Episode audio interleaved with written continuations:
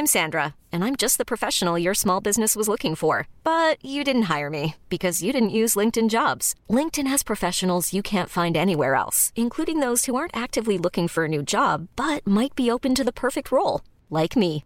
In a given month, over 70% of LinkedIn users don't visit other leading job sites. So if you're not looking on LinkedIn, you'll miss out on great candidates like Sandra. Start hiring professionals like a professional. Post your free job on linkedin.com/achieve today. Bonjour, c'est Annick de l'équipe Audible. Chiffon, c'est mon petit moment d'évasion.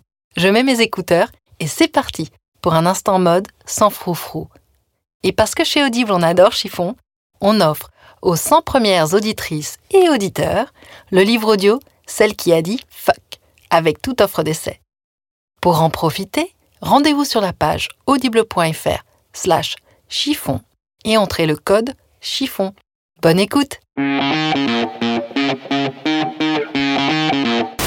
une vraie admiration pour Saint-Laurent. Si je devais choisir un créateur, ce serait lui. Il avait un don euh, particulier, cette façon de reprendre des éléments de différentes cultures, de les retravailler avec quelque chose de très chic.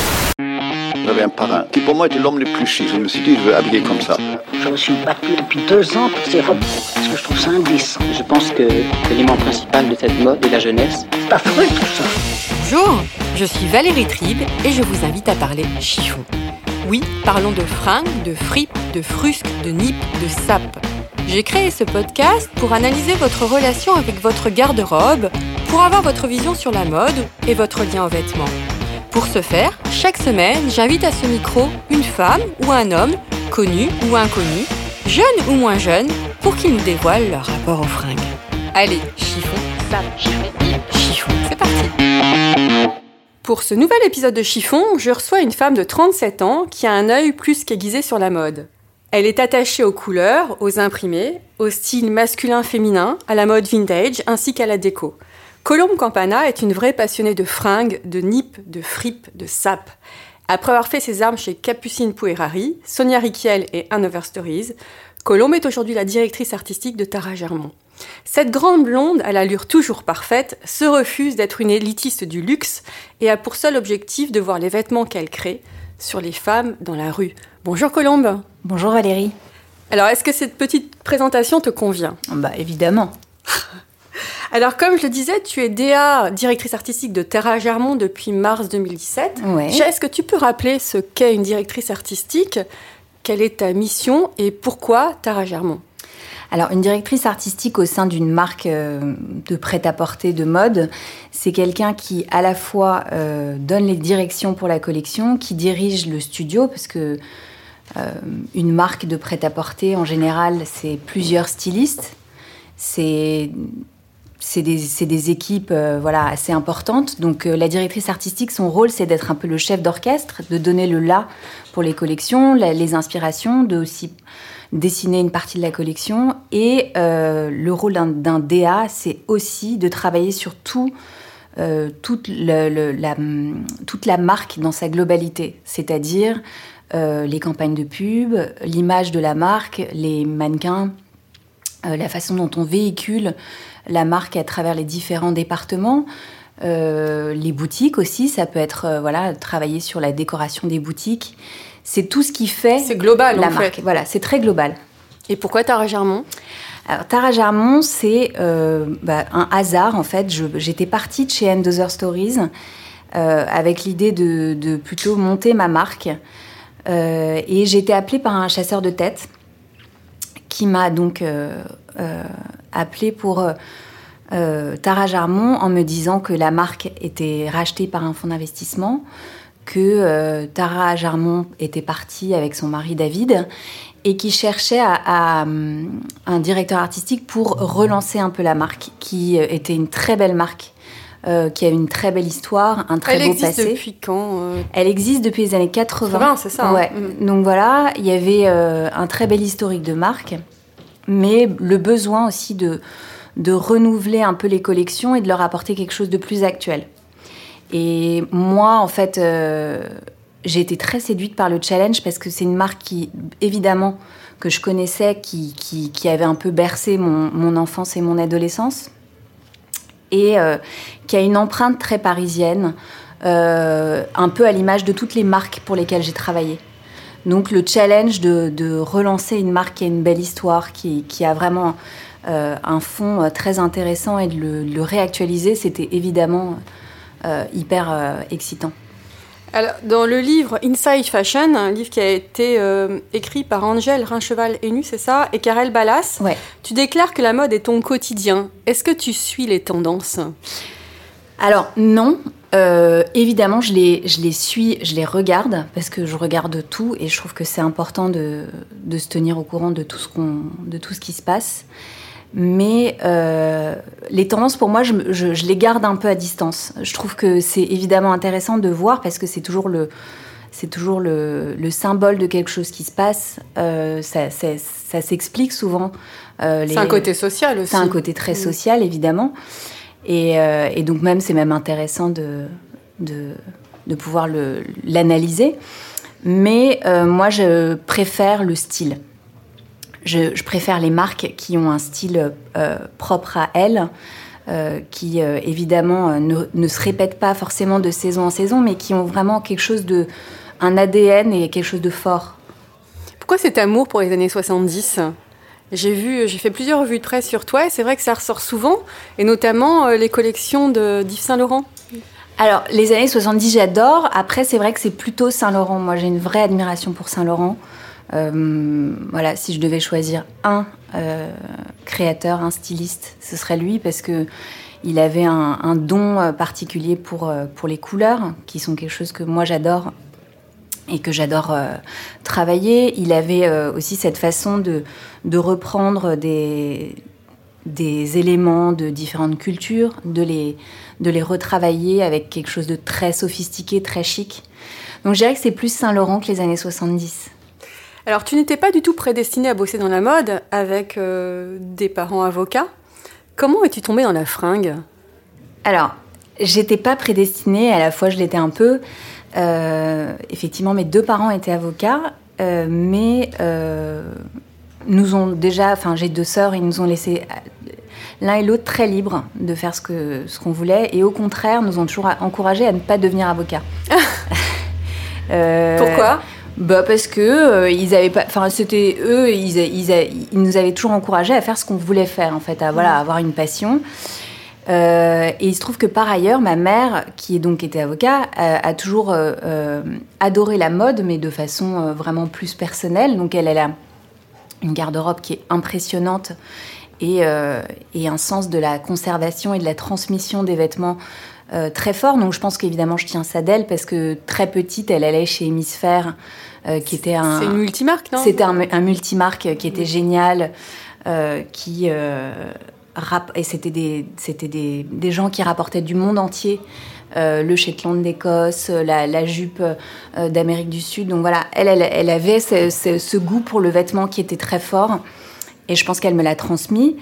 Et après, moi, j'ai adoré, petite, très vite, dessiner. Donc, euh, je suis plus passée par. Enfin, ça s'est plus imposé de cette façon-là. C'est-à-dire que j'ai découvert que ce métier me permettrait de dessiner. Mhm. Comment tu étais, petite fille, plutôt robe à smoke ou garçon manqué? Alors, j'étais robe à smoke parce que ma mère me mettait en robe à smoke, mais malheureusement, toujours. Euh, assez, euh, assez débraillée et donc plutôt garçon manqué, je dirais. Alors j'ai vu, est-ce que c'est vrai? Dans une interview, tu dis que tu n'aimes pas être coiffée et que quand tu es trop coiffée, tu te décoiffes. Oui. Euh, j'ai du mal à, être, avoir un côté très parfait. En fait, je trouve que je fais très. Je, moi, ma perception de, de moi, c'est que si je suis trop apprêtée, trop brochinguée, trop. Euh, voilà, j'ai un côté, euh, un peu godiche, que j'aime pas. Godiche Ouais. Quel est le meilleur conseil que l'on ait pu te donner au niveau look? Est-ce que ça vient de ta maman ou est-ce que c'est quelqu'un d'autre ou euh, le meilleur conseil euh, qu'on m'ait donné euh, niveau look, je sais pas qui a dû me dire ça, mais je pense que je l'ai entendu de plusieurs personnes et je pense que c'est très vrai. C'est d'être soi-même. Enfin voilà, c'est de, se connaître un minimum et à partir de là de, faire avec ce qu'on aime, de faire avec qui on est. Quel est ton style aujourd'hui? Mon style, il est euh, assez euh, classique, je dirais. Euh, j'ai une garde-robe qui n'évolue pas énormément dans le temps. j'ai des choses que je mets. Enfin, je fonctionne vachement en, comme, un, comme un uniforme, c'est-à-dire que pendant des mois entiers, je vais m'habiller à peu près de la même façon. Je vais trouver un pull ou deux pulls que j'adore et donc je vais les, les mélanger. J'ai cette espèce de côté très euh, euh confortable euh, à avoir des vêtements qui m'accompagnent qui pendant plusieurs mois, de la même façon que je peux manger la même chose pendant des mois entiers au restaurant. j'ai mon style, je dirais qu'il est, il est un peu parisien parce que on me le dit beaucoup et je pense que c'est assez vrai. On va, on va y revenir. Ouais. Euh, et plutôt composé de, de pantalons. Euh, j'ai une passion aussi pour les combis pantalons. Je pense que si j'avais pu inventer ce vêtement, je, je l'aurais fait. Euh, et pas beaucoup de robes. Alors que j'adore les dessiner, j'adore les imaginer pour d'autres filles. Euh, c'est quelque chose dans, dans, lequel je me sens moins à l'aise. Tu ne portes pas tout ce que tu dessines? Je porte pas tout parce que mmh. déjà les collections sont importantes. Ouais, Les collections sont très importantes et après quand on travaille sur une collection, évidemment on pense à soi, c'est important, mais euh, on pense aussi à toute une foule de de morphologies différentes, de mm. clientes différentes. Oui, ce que tu disais dans une interview aussi, c'est que tu, habilles les, tu veux habiller les femmes de 18 à 70 ans en fait. Oui, parce que je pense qu'aujourd'hui, euh, le débat sur euh, l'âge, mm. même s'il est très... Enfin voilà, même si on a pu voir ces derniers jours qui était vachement d'actualité, euh, il est, en tout cas dans la mode, il est, c'est plus un, c'est plus un débat. Je pense qu'une femme de, de 60 ans, et je le vois avec ma mère ou avec ma belle-mère, euh, elle peut s'habiller euh, avec le même manteau que, que moi ou qu'une de mes copines. Et je pense que c'est plus un état d'esprit. Mhm. C'est, enfin voilà, il y a, y a plus cette, espèce de côté très euh, compartimenté. À 40 ans, on ne met plus de mini-jupe, on porte plus de couleurs à 50. Exactement. Mhm je pense que tout dépend de qui on est, tout dépend de, de, de son rapport à son corps aussi. Enfin, je veux dire, il y a des. Moi, je n'ai jamais mis de, tellement de mini-jupes parce que je me sens pas moi avec ça, mais mais il y a des femmes euh, qui, euh, à 60 ans, euh, sont encore super belles avec une mini-jupe. Mmh. Quelle relation entretiens-tu avec ta penderie? Je, je, la, je la considère comme un petit musée.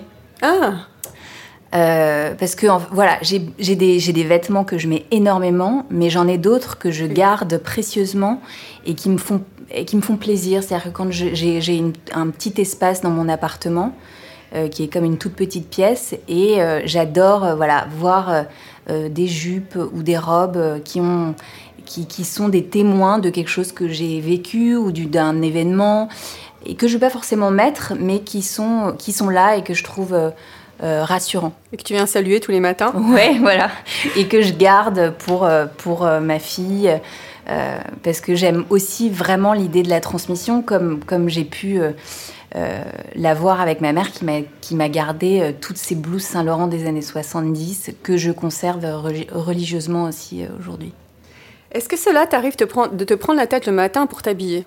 Tous les matins. Tous les matins. Tous les Donc tu vas, tu vas décomplexer plus d'une femme. Ah ouais, je suis un cauchemar vivant et je fais hurler, euh, je fais hurler mon mari parce que euh, je me change à peu près euh, quatre ou cinq fois. Mais pourquoi? Parce que je, je, teste. Alors que je reviens toujours finalement à une tenue que j'ai. Tu disais que tu, tu, gardais les mêmes tenues pendant six mois oui, en fait. mais en fait, je peux pas m'empêcher de, de d'aller expérimenter, d'aller chercher quelque chose que j'ai pas mis depuis longtemps, de l'essayer, puis de me dire non, en fait, ça va pas. Et euh, je me retrouve très facilement à me changer deux ou trois fois pour euh, finalement euh, finir avec la même tenue que la semaine dernière. Alors, tu as deux jeunes enfants. Oui. Et scoop pour chiffon, tu as accepté que je le dise. tu attends un, bébé pour bientôt, donc un troisième enfant. Comment tu t'organises le matin? Alors, le matin, je suis aussi un. je me lève très tôt parce que j'aime prendre mon temps je déteste faire les choses. Ah bah si déjà tu changes trois fois de tenue. Et là en fait voilà, je me connais un minimum donc je sais qu'il faut que, que j'ai un peu de temps. Je me lève très tôt parce que j'aime prendre mon petit déjeuner avec mes enfants. Euh, sachant que je rentre quand même plutôt assez tard le soir et que j'ai peu de temps pour les voir et qu'ils sont petits. Euh, j'aime prendre une heure, une heure entière avec eux euh, pour, pour pouvoir discuter, voilà, les habiller et j'envoie tout ce petit monde à l'école avec euh, mon mari. Et là, j'ai 20-25 euh, minutes pour me préparer. Tu as rendez-vous avec ta penderie. Voilà. C'est ton moment à toi dans la journée? Ouais, ouais. Alors, on me reproche de ne pas suffisamment parler du style de femme enceinte. Alors là, pour la première fois dans Chiffon, j'en ai une devant moi. Mhm. Quels sont tes plans fringues de maternité? Est-ce que tu achètes des vêtements euh, spécialisés ou pas? Alors la seule chose que j'achète et que j'ai toujours acheté dans mes grossesses, c'était les jeans de grossesse parce que je, je porte énormément de jeans au quotidien en fait. C'est vraiment c'est presque la base de mon, de mon, de mon, vestiaire. C'est-à-dire que je mets beaucoup de jolies chemises, de blouses en soie, de choses comme ça. Mais j'ai toujours, euh, à 90% du temps, un jean. Donc la, base de, de, du, de, mon vestiaire de maternité, ça a été de me trouver des, des, des jeans. où est-ce que tu les achètes? Euh, Je les ai achetés chez H&M. H&M, ils ont une bonne sélection. Il y a peu de marques qui proposent des vêtements de femmes enceintes, donc euh, je les ai toujours achetés chez H&M. J'en ai acheté deux ou trois. Euh, voilà. Après, euh, j'ai fait l'erreur pendant mes deux premières grossesses de rien m'acheter d'autre que ces jeans.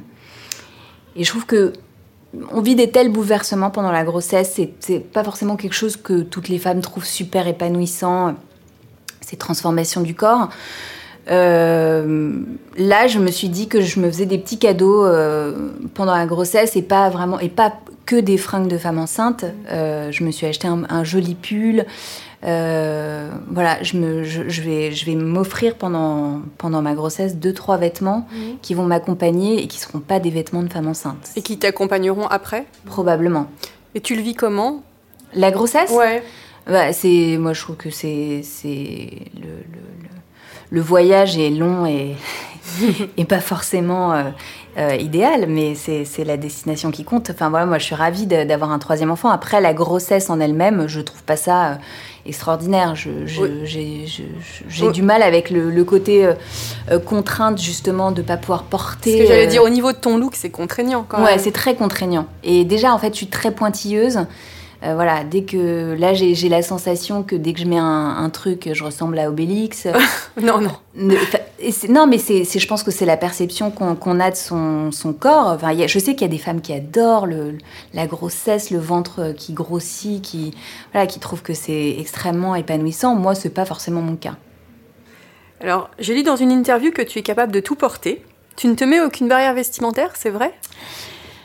Euh, alors, comme je disais, moi j'ai un style plutôt assez classique. Après, j'ai beaucoup appris avec le temps. Euh, et ça, c'était Capucine euh, Purari qui m'avait dit ça. Elle m'avait dit il faut jamais euh, voilà, dire jamais.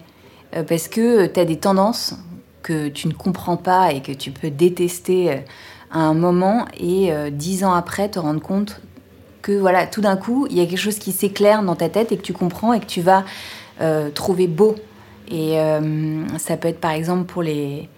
Moi, j'ai en, en termes de décennies, les années 80-90 dans lesquelles j'ai grandi, euh, c'est des, décennies que j'avais du mal à comprendre en termes de tendance, de mode. Oui, j'ai même lu une interview dans laquelle tu disais que quand tu étais au studio Berceau, tu étais finalement pas, comme, pas tout à fait comme les autres au niveau look, tu étais plus classique que les autres. Beaucoup plus classique. Bah, les autres, déjà j'étais une des plus jeunes parce que j'ai fait le studio Berceau en sortant de mon bac que je sortais d'une école, voilà, d'un lycée assez euh, euh, classique et bourgeois de, de Paris, euh, que je suis arrivée dans une école où j'avais des gens qui avaient, pour certains, 8 ans de plus que moi, qui avaient des backgrounds très différents. Qui avaient déjà un look affirmé peut-être. Voilà, qui avaient fait plein de choses avant ou qui venaient de pays très différents. Donc oui, j'étais clairement un peu la j'étais un peu la petite bourge euh, qui arrivait de, de, son, de son 16e et au milieu de, gens qui étaient euh, euh, peut-être un peu plus un peu plus nourris que, que, que, moi et ouais enfin, c'était c'était j'ai trouvé que c'était très intéressant à vivre aussi ça m'a ouvert les yeux sur T'as évolué un petit peu? Ouais. après, j'étais Dans le sens, effectivement, ouvrir, ouvrir l'esprit. Voilà. Après, j'étais, j'étais heureusement euh, pas uniquement nourrie par, euh, par mon, mon lycée euh, jeune et que mhm. et j'ai eu des parents qui étaient hyper ouverts d'esprit et qui nous ont ouvert les yeux sur plein de choses. Donc, donc tu es arrivée avec 10 000 piercings Non, j'ai testé les, les, les, enfin, la, la, faute de goût, enfin, je dirais que c'était pas une faute de goût, c'était vraiment une, une bah volonté de se fondre un peu dans la masse. C'était, j'allais au puce et je m'achetais les, les vieux sweats des années 70 Adidas, euh, trois bandes, j'en avais un orange fluo avec des bandes bleu marine. Et j'avais l'impression d'être euh, méga cool. J'avais des Santiago Miu Miu aussi que je m'étais acheté en solde. Euh, et le mélange n'était pas terrible en fait quand je vois le, avec le recul de l'histoire, mais j'étais, j'avais l'impression d'être très cool. C'est ça ton pire fashion faux pas? Oui et non parce que sur le coup euh, c'était pas un faux pas et c'était pas voilà c'était c'était mignon quoi. Moi j'ai enfin j'ai pas de j'ai pas de souvenir de, de pire fashion faux pas je dirais. Quelle est, selon toi, la fringue nécessaire à toute bonne garde-robe? Si tu avais un conseil à donner aux auditrices? Ah, j'en ai deux. Euh, je dirais un bon jean, parce que voilà, ça se porte aujourd'hui euh, en toutes euh, circonstances et de façon très facile. Et une jolie chemise, une, une belle chemise blanche. Euh, je trouve que voilà, tu, tu peux, euh, tu peux, euh, tu te sens vraiment femme et tu peux te sentir euh, euh, chic avec une belle chemise blanche que tu mets avec un pantalon noir ou avec un jean Mais en l'accessoirisant en l'accessoirisant avec des bijoux. Enfin voilà, c'est c'est une base de garde-robe euh, qui est euh, simple mais très efficace. Alors, tu parles de jean. Est-ce que tu as trouvé le jean de ta vie? Euh, je le cherche toujours hein, parce que je suis hyper exigeante. Ouais, À quel Euh, niveau? Au niveau de, des fesses que ça fait, de la silhouette des, des jambes et euh, des, de, de la, du mollet aussi. Je suis très. Du mollet? Ouais. Tu portes des jeans plutôt slim alors? Plutôt Si on slim. voit le mollet. Ouais, ouais. Euh, j'ai euh, trouvé un jean avant ma grossesse que j'adore chez Acne. Mhm. Un taille haute, euh, slim, hyper classique, hyper facile, qu'on peut porter à plat ou avec des boots. Euh, après, en fonction du temps et des années aussi, on, on évolue un peu les formes de jeans. enfin, on évolue un peu dans les formes de jeans qu'on porte. Donc, Avec le corps Ouais. Ou avec, avec la le mode corps, avec la mode. Je trouve que parfois on met des jeans un peu plus taille haute, parfois euh, c'est une jambe un peu plus droite. Euh, donc euh, je pense que j'aurais jamais euh, fini de chercher le jean Cette parfait. quête de Ouais. toute une vie. Ouais. Est-ce que le regard des autres te touche ou t'affecte? Pas beaucoup, je dirais. Pas énormément. C'est- ça, ça compte. voilà, je, je- si quelqu'un me fait un commentaire, voilà, je, je- ça peut me toucher, mais, mais je suis suffisamment sûre de moi pour pas que ça me touche beaucoup. Est-ce que cela t'arrive d'arrêter une femme dans la rue pour lui demander la marque d'un vêtement qu'elle porte? Ouais. Ça Moi, m'est j'aime déjà- bien. Ouais. Désespérée. Ça, non, non, ça m'arrive et en général, ça fait plaisir aux gens et je trouve que. Ah ben enfin quelqu'un qui le dit. Ouais. C'est vrai que ça fait toujours plaisir. Bah oui, parce que, arrêter. euh, enfin, et, enfin, je, je- et puis quand on le fait gentiment, quand on dit j'adore votre votre jupe, votre pantalon, votre truc, bah voilà, c'est toujours un, c'est un petit bonbon dans la journée pour euh, pour euh, pour la personne qui reçoit ça, quoi. Je trouve que c'est c'est sympa et, et et moi, voilà, je suis très curieuse. Je, je- Oui, j'ai lu ça, que tu regardes beaucoup, Ouais. tu lis beaucoup, tu Ouais. chines beaucoup. Oui. Donc ça fait partie aussi de ta quête de regarder les femmes dans la rue? Beaucoup, ouais, parce que euh, bah, on peut s'inspirer d'une silhouette, on peut s'inspirer d'un détail, d'une couleur, d'une association de couleurs. Dans ce cas-là, tu prends des notes, comment ça se passe? Non, je- en fait, je sais que si je, si je vois quelque chose de très marquant, je le photographie. Mhm. J'ai pas besoin de le noter ou je m'en souviens. Est-ce que l'accessoire est important pour toi? Énormément. Énormément. Euh, ce qui compte, euh, euh, et c'est ce que j'ai aussi essayé de mettre en place chez Tara, c'est l'idée de construire une collection comme une silhouette, enfin comme un voilà, de pas uniquement voir les choses comme des catégories de vêtements, par exemple de travailler les jupes, les robes, les tops, les chaussures de façon séparée, mais de penser très en amont à la silhouette qu'on va donner aux collections. Et moi, quand je construis les collections, je pense euh, euh, à tout l'ensemble de la collection et les accessoires sont hyper importants.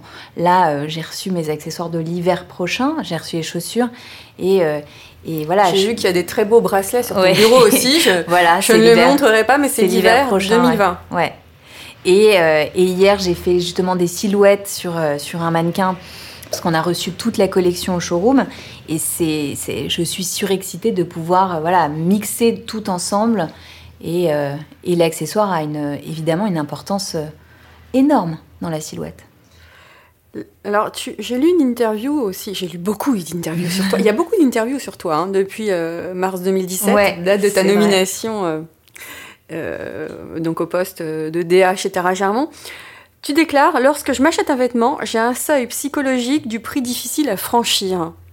Oui. Pourquoi? Tu trouves que la mode est chère? Je trouve, euh, je trouve que la mode est parfois un peu chère, ouais. Je trouve que, alors, je, je trouve que le seuil psychologique, pour moi, c'est juste euh, quand je, je me, je- je- quand je fais juste un petit état des lieux de de ce qui peut nous entourer, des problèmes un peu euh, voilà autour de, de soi euh, qui nous touchent pas forcément, mais euh, que qu'on voit, voilà, tous tous les gens qui ont du mal à boucler leur fin de mois, les choses comme ça. J'ai du mal à me dire que c'est, enfin que voilà, que je peux euh, dépenser, euh, je sais pas, 1500 euros pour pour euh, Pour un sac. par exemple, ou C'est plus que le SMIC en fait. ouais.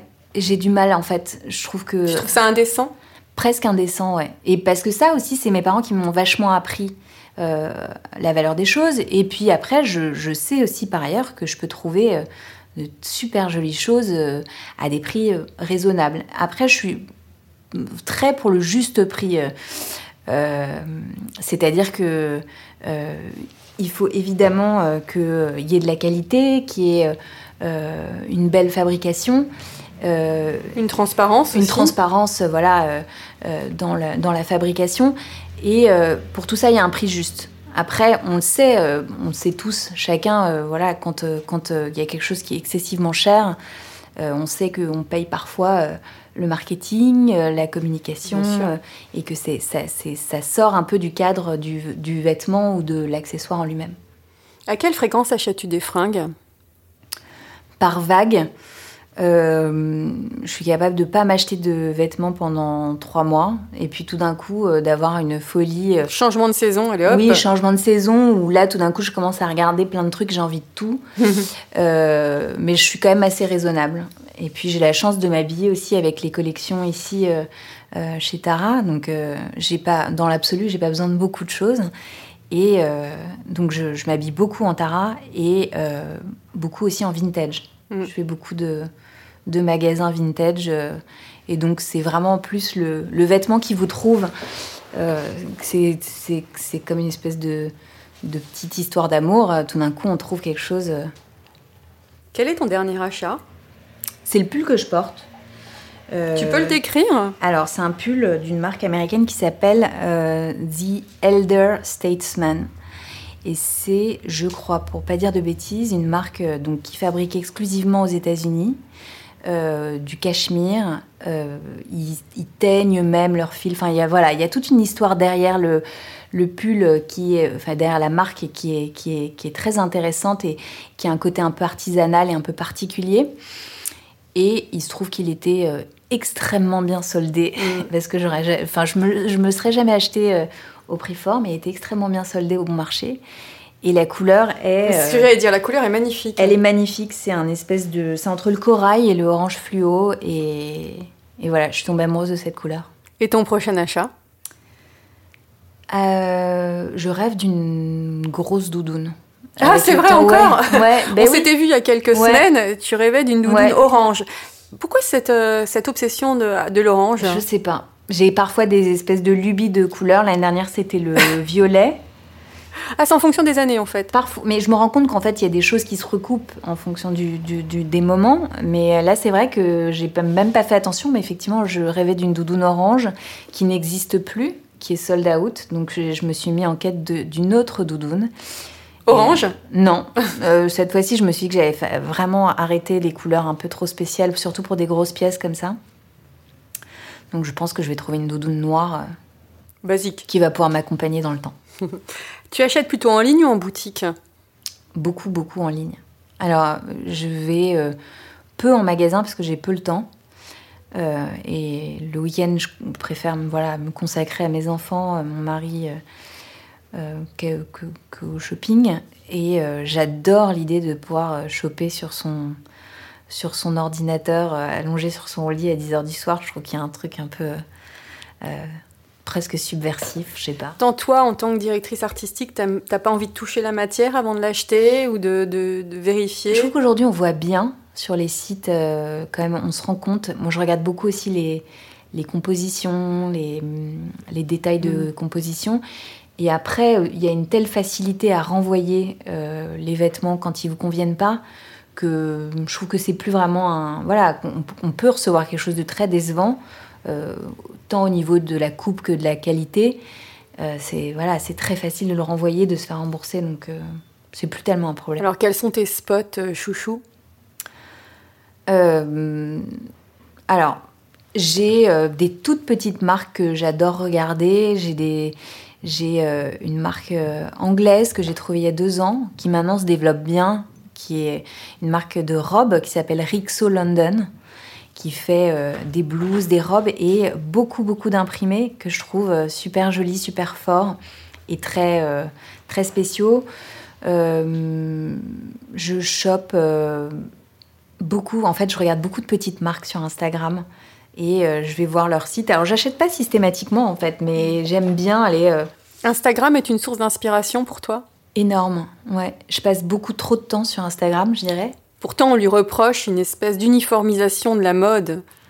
Oui, quand on suit, euh, par exemple, enfin oui, parce qu'il y, y, y a, des chemins très balisés sur mm. Instagram. Il y a des, voilà, il y a des grosses marques qui. Mais après, moi, j'aime bien aller faire des espèces de labyrinthes de recherche et trouver euh, la petite marque brésilienne euh, euh, très spéciale. Le, j'ai trouvé des marques américaines de bijoux en faisant des espèces de tunnels de recherche, de choses mhm. comme ça. Donc je pense que si on a le temps, l'envie, on peut aussi trouver des, petits créateurs. Pour sortir des sentiers battus ah un peu. Ah oui. Mm. Toi qui as dirigé le bureau de style de Hanover Stories, que penses-tu de la fast fashion? Alors, je trouve, pour avoir travaillé chez End Stories, donc le groupe H&M, groupe H&M, que pour avoir vu les choses de l'intérieur, euh, il y a parfois une certaine forme de caricature dans euh, l'image l'image qui peut être donnée euh, par la presse. Parce que quand j'étais là-bas, alors End Stories, c'était le groupe H&M, c'était pas H&M, c'était quand même, ça faisait partie du même groupe, donc j'estime que j'ai quand même vécu les choses un peu de l'intérieur. Euh, il se trouve que j'étais extrêmement surprise par, euh, le, la prise de conscience qu'il pouvait avoir par rapport à certaines choses euh, et que j'avais jamais vécu dans des marques françaises auparavant. On n'avait pas le droit de travailler. certaines, avec certains fabricants de laine parce que ils traitaient les moutons d'une de c'est bien de le dire. Ils avaient mm. une façon de tondre les moutons qui était euh, pas, euh, éthique. Mm. Euh, et en fait, il y avait tout un, cahier des charges qui nous était donné, qui était très strict et que j'avais jamais moi rencontré dans les marques pour lesquelles j'avais travaillé auparavant. Donc, je trouve que effectivement, il y a dû avoir des erreurs qui ont été faites, et c'est sûr. Mais en tout cas, moi, à l'époque où j'y étais, ils avaient ils rectifient le tir et ils sont vraiment dans une volonté de, de, de transparence. oui, de transparence et d'aller dans le bon sens. Mhm. Et euh, euh, donc je trouve que parfois le, le, procès est un peu facile et un peu euh, et manque de, de, de réalisme. Que fais-tu des vêtements que tu ne portes plus? Tu disais que tu les gardes. Alors, et pour d'autres? je fais souvent des tris, j'en fais deux ou trois fois par an. C'est-à-dire qu'il y a des pièces, je sais que je les ai achetées sur des coups de tête et que j'ai, mais je les ai jamais mis, donc souvent je les donne. Alors, je les donne soit à des gens autour de moi, donc ça peut être la dame qui travaille chez moi, euh, qui s'occupe de mes enfants, ça peut être euh, euh, des copines si ça les intéresse ou mes sœurs. et après, je donne, je fais aussi pas mal de, sacs pour des associations. Et après, il y, y a des vêtements que je garde, que j'archive. Voilà, encore une fois, avec mon histoire de musée personnel. T'as un système d'archivage perso dans des cahiers J'ai euh des boîtes, euh, j'ai des boîtes en, en plastique et, et je, j'archive des vêtements, des choses comme ça, du vintage, dans, et que j'entrepose dans ma cave. Mmh. T'as des codes et tout euh Ouais, et puis je les ressors. Parfois, je vais, je vais faire un tour à la cave, je remonte des boîtes, je ressors des trucs. Et c'est comme ça que j'ai des espèces de vêtements qui, qui m'accompagnent, euh, pas toute ma vie, mais par, par phase mmh. dans ma vie. Et tu les ressors à quelle occasion? Quand j'ai envie, en fait. c'est pas, pas très calculé. Alors, on, te, on, le disait tout à l'heure, on te compare souvent à, la parisienne, parfaite. Mmh. Que penses-tu du mythe de la parisienne? Est-ce que c'est pas un peu trop facile et par rapport à l'ensemble. On a l'impression qu'il y a Paris et la province? Ouais, alors oui, je, je suis assez d'accord, effectivement. Je trouve qu'il y a un côté un peu réducteur et il y a un côté un peu caricatural dans le côté parisien. Après, ce qui est vrai, c'est qu'il y a un style un peu français. Euh, au même titre qu'il y a un style euh, suédois ou euh, italien ou américain. moi, je trouve que voilà, le, terme est peut-être pas très approprié, mais en tout cas, c'est vrai. Il y a un style. alors peut-être qu'il faut parler d'un style français qui est qui est très personnel, qui est peut-être qui fait plus état de, de de l'état d'esprit de, la personne, de, son, de sa culture aussi. Euh, il y a un côté, euh, ce que les Suédois avec lesquels je travaillais euh, disaient perfect imperfection. C'est cette volonté de vouloir jamais être trop nickel, trop, bien coiffé, trop, trop bien coiffé, et d'avoir des petits, un côté un peu accidentel dans sa façon de s'habiller à l'inverse d'une américaine qui va être tirée à quatre, tirée à quatre épingles. C'est ton opposé, l'américaine. Ouais, je trouve. Et après, il y a le côté, euh, bah, les, Nordiques, c'est, les Suédoises, ils sont beaucoup plus expérimentaux dans leur façon de s'habiller. Ils ont des, ils travaillent vraiment des volumes un peu spéciaux. Et puis il y a aussi des choses toutes bêtes, mais le climat, par exemple en Suède, ils s'habillent avec des, voilà, des grosses doudounes, des grosses chaussures, et il y a un côté euh, un peu plus masculin dans la silhouette. Mmh. Quelle est ta définition de l'élégance? Pour moi, l'élégance, c'est euh, euh, faire corps en fait avec le vêtement. Il faut jamais oublier que que c'est pas le c'est le corps qui rend le vêtement joli et pas l'inverse. C'est c'est je trouve que ça, se voit beaucoup sur certaines personnes. Et les personnes ont dit qu'elles enlèvent le vêtement. Enlever le vêtement, c'est vraiment genre tout d'un coup lui donner euh, une espèce d'allure et un corps euh, euh, magnifique. Euh, et c'est pas forcément une question de, encore une fois, de corps parfait ou de morphologie parfaite. Il y a des gens qui savent se tenir, il y a des gens qui savent, voilà, bouger la main, le, bras, se tenir et qui vont du coup avoir une forme d'élégance très naturelle. Alors, qu'est-ce que je peux te souhaiter pour 2019 pour 2019, euh, bah, j'ai déjà beaucoup de choses. La même chose avec un bébé en plus, je pense. Et au niveau de tes créations, alors quelles sont les tendances printemps-été 2019 Alors, printemps-été 2019, euh, la collection, on a travaillé euh, comme inspiration des, des recherches étaient sur les swans, qui étaient des femmes qui vivaient dans les années 50-60 qu'on appelait les signes de la 5e avenue, qui étaient des copines de Truman Capote et des femmes euh, justement euh, qui étaient la quintessence de l'élégance euh, américaine, mais c'était aussi par exemple Mariella Agnelli en mhm. Italie. une femme qui s'appelle Slim Kiss. C'était souvent des, des, filles qui étaient assez bien nées ou bien mariées et qui avaient cette espèce de quête de, du vêtement parfait, du bijou parfait et donc qui sont des, des, symboles de l'élégance. Donc on a fait beaucoup de recherches là-dessus. Et, euh, qu'est-ce qui a été le détonateur une, exposition au Grand Palais euh, du photographe, j'ai un trou de mémoire, euh, la grande exposition du photographe qui a eu lieu au Grand Palais l'année dernière. J'ai un, énorme trou de mémoire de femme enceinte, évidemment. et la deuxième inspiration, c'était l'exposition de Gauguin, toujours mhm. au, Grand Palais. Donc en fait, on a mélangé ce côté extrêmement élégant des femmes des années 50 avec les tahitiennes de Gauguin. Donc on a travaillé par exemple des, des, des jacquards tahitiens sur des matières très, très nobles, très, très riches. Et j'aime toujours, moi, mélanger deux choses qui sont assez différentes. Alors, on va finir par le petit questionnaire de la fin. Hmm si tu étais une couleur? Du bleu marine. Une forme de pantalon forme de pantalon. Un slim. Si tu étais une chaussure Une boots. Tu es plutôt plat ou talon d'ailleurs un peu des deux. Euh, plutôt boots, je trouve que c'est quand même. Euh, j'aime bien quand même l'idée d'avoir des talons. Moi qui suis souvent en jean, je trouve que ça, du coup, ça transforme un peu l'allure. Ça relève. Mm. Si tu étais une matière, De, du coton, si tu étais un bijou, des boucles d'oreilles. si tu étais un parfum, Alors, je suis un parfum euh, depuis, même depuis 20 ans. Euh, L'eau d'Adrien d'Annick Goutal. si tu étais un pull, Un joli euh, col roulé. en quelle matière? En cachemire, évidemment. Si tu étais un sous-vêtement, Hum, une culotte en coton, je pense. si tu étais une créatrice, c'est un peu délicat de te demander ça, Ouais. mais une, une Euh, autre créatrice? Ou un créateur Bah, le- moi, le, le- alors, le- enfin, je- évidemment, je me compare pas à lui, mais pour moi, le, maître absolu, c'est Saint-Laurent.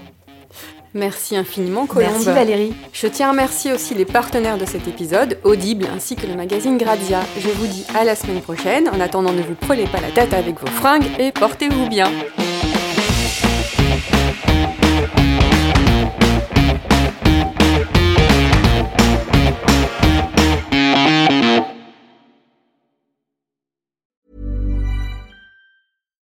As humans, we're naturally driven by the search for better. But when it comes to hiring, the best way to search for a candidate isn't to search at all. Don't search, match with Indeed. When I was looking to hire someone, it was so slow and overwhelming.